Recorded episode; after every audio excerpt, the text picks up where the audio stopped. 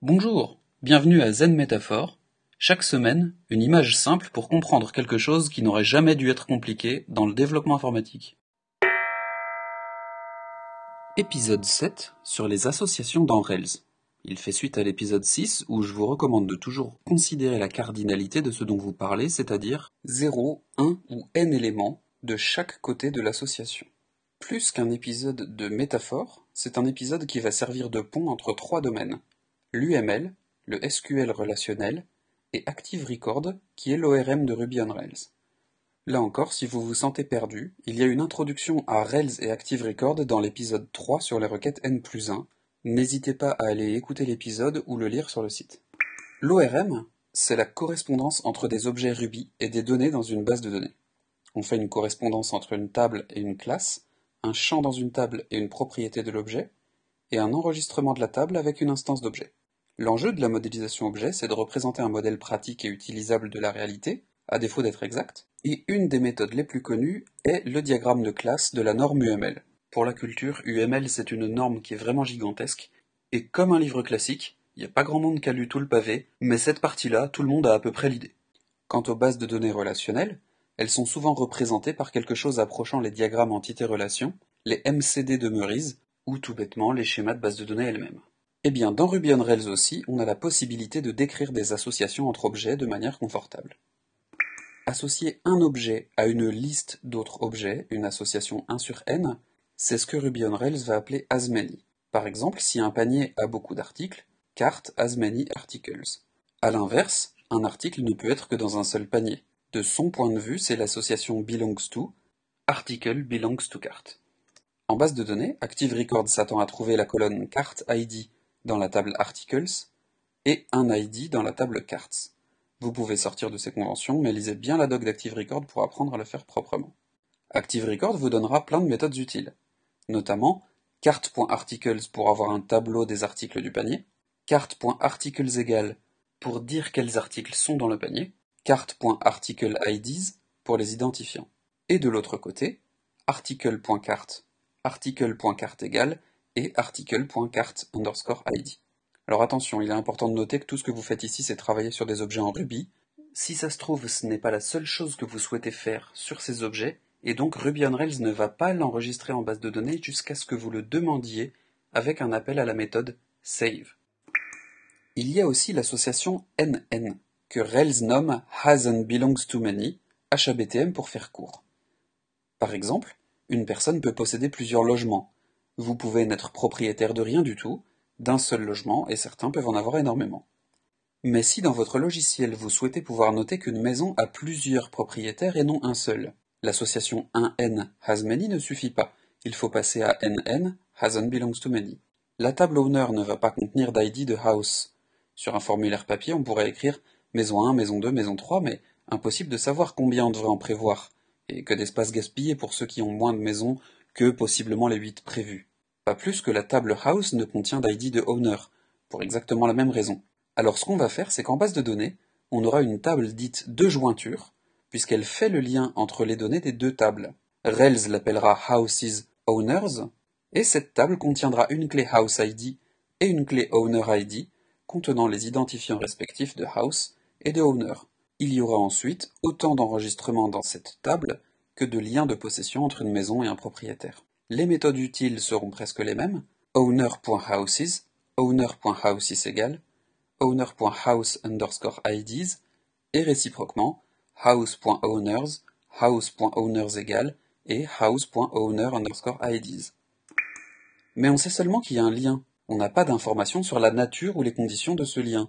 Si vous souhaitez que cette association porte des informations, l'idée de la jointure est bonne, et on va la pousser un peu plus loin. On va faire un objet qui relie ces deux table, ces deux classes, et dans laquelle vous rangez les informations de la dite relation, puis des has many vers cet objet. Par exemple, pour une location de voiture, on pourrait envisager trois classes et trois tables. Les personnes, les voitures et les locations. Ainsi, person has many rentals et car has many rentals. Chaque rental sait alors retrouver la bonne voiture et le bon locataire. Et dans cet objet et cette table, vous mettez tout ce que vous voudriez ajouter comme information comme la date et l'heure de début comme de fin, et pourquoi pas d'autres associations vers d'autres tables encore. Mais si on a la liste des locations d'une personne, et qu'à chaque location on ne peut avoir qu'une seule voiture, on peut donc avoir toutes les voitures qu'a loué cette personne. Et bien entendu Rails le sait, et il ne le fera pas par défaut, mais il vous propose un dernier confort pour faire cela correctement, has many through. Person has many cars through rentals, et on pourrait avoir alors deux méthodes utiles, person.cars et person.car underscore IDs. En revanche, ça n'aurait pas de sens que j'écrive la méthode personne.cars égale, car si je veux renseigner toutes les voitures qu'une personne a pu louer, il faudrait que je renseigne tout son historique de location avec un objet rental bien rempli à chaque fois. Enfin, je souhaite vous mettre en garde contre les associations 1 à 1, qui sont toujours techniquement possibles, mais qui pour moi sont assez rares. En tout cas, c'est signe qu'il y a une question à poser. Il vient assez naturellement la modélisation un chien a un maître, et on serait tenté de la traduire un peu rapidement, Dog has one master. Mais en réalité, c'est l'inverse. On prend le problème du mauvais côté. On a envie d'écrire Dog belongs to master. Car un maître peut avoir plusieurs chiens. Comme toujours 0, 1 ou n chien. Mais un chien, lui, ne peut pas avoir plusieurs maîtres. En tout cas, c'est possible dans la vraie vie. Mais si c'était le cas, vous n'auriez pas tenté d'écrire un chien à un maître, puisque vous vous mettez déjà dans l'optique qu'il en a plusieurs. Mon opinion personnelle, quand on a un has one qui se présente, c'est qu'on aura toujours une évolution un jour pour le transformer en has many. Par exemple, vous partez sur l'hypothèse que le client n'a qu'une adresse, et puis très vite vous vous rendez compte que finalement il lui en faut plusieurs. Par exemple, une adresse de livraison et une adresse de facturation, ou son historique d'adresse, peu importe. Mais il y a une autre approche, et je sais qu'elle peut faire hurler certains ingénieurs expérimentés, donc je ne la recommande pas forcément, mais c'est parfois le cas. Si les informations sont aussi couplées que ça, qu'elles doivent aller la main dans la main, pourquoi ne pas tout mettre dans la même table? Si votre client a un nom, un prénom et une adresse email, on a plutôt le réflexe de mettre l'email dans la table client avec le nom et le prénom, plutôt que de faire une association has-one pour le plaisir. Si vous êtes toujours coincé dans le sens de vos associations, voici mon astuce. Demandez-vous, puis-je avoir l'un sans l'autre? Par exemple, des adresses et des maisons. Une adresse sans maison, ça peut avoir du sens, c'est un terrain vide. Une adresse avec plusieurs maisons, ça peut avoir du sens dans le cas d'un immeuble d'habitation, chaque appartement a son numéro et son locataire dedans. Une maison sans adresse, tout de suite ça a beaucoup moins de sens. On l'a bien construite quelque part. Vous avez demandé une certaine autorisation à la mairie. Et puis une maison avec plusieurs adresses, c'est possible par exemple dans le cas des coins de rue, mais c'est plutôt rare. Ainsi, on partirait plutôt sur un address has one house, ce qui veut dire que si vous teniez vraiment à faire un has one, la clé ID était plutôt sur la table house qui aurait un adresse ID que sur la table adresse qui aurait un house ID. De même, si on détruit le truc après coup, est-ce que ça a du sens de garder la maison mais de supprimer son adresse? Pas trop. Ou est-ce que ça a du sens de garder l'adresse et de détruire la maison? Dans le cas d'un immeuble à reconstruire, oui, ça a tout à fait du sens.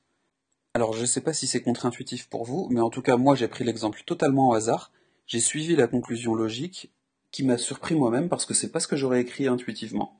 Comme quoi, fallait bien se poser la question. Le tout doux du jour, c'est de bien maîtriser son éditeur de texte. Les développeurs, on passe un temps incroyable à écrire du texte, ou bien à lire, chercher, remplacer, etc. Si vous ne pouvez pas, ou que vous avez du mal à faire ces opérations extrêmement basiques, vous perdez un temps fou.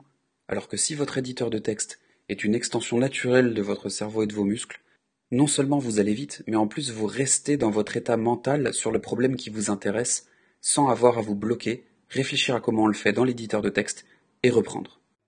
Le mot du jour, c'est les broken windows. Alors c'est une initiative politique à la base du genre zéro tolérance. Le principe c'est que un quartier où les immeubles et les maisons ont des fenêtres cassées, ça fait pas très classe, on croit que le quartier est à l'abandon, et donc on se fiche d'y laisser nos déchets. Cercle vicieux, le quartier a l'air de pire en pire. L'idée c'est de le transformer en cercle vertueux, c'est-à-dire en s'occupant des petits détails comme les fenêtres cassées, de lancer le respect et que chacun fasse de mieux en mieux et ne fasse pas de bêtises.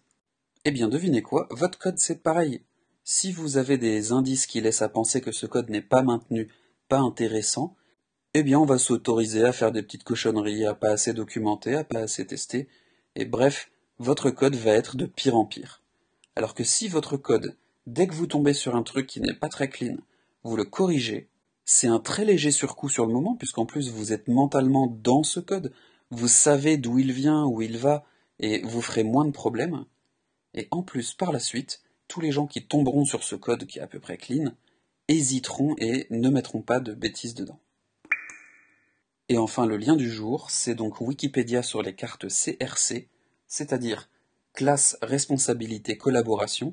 C'est une méthode toute simple à base de petits papiers, très facile à mettre en œuvre, et même si vous ne l'utilisez pas, ou en tout cas pas avec la rigueur ou la méthode complète, exactement comme UML et Meurize, on va prendre en général juste une partie, voire une inspiration des parties qui nous intéressent, ça peut quand même vous être utile pour poser les bonnes questions.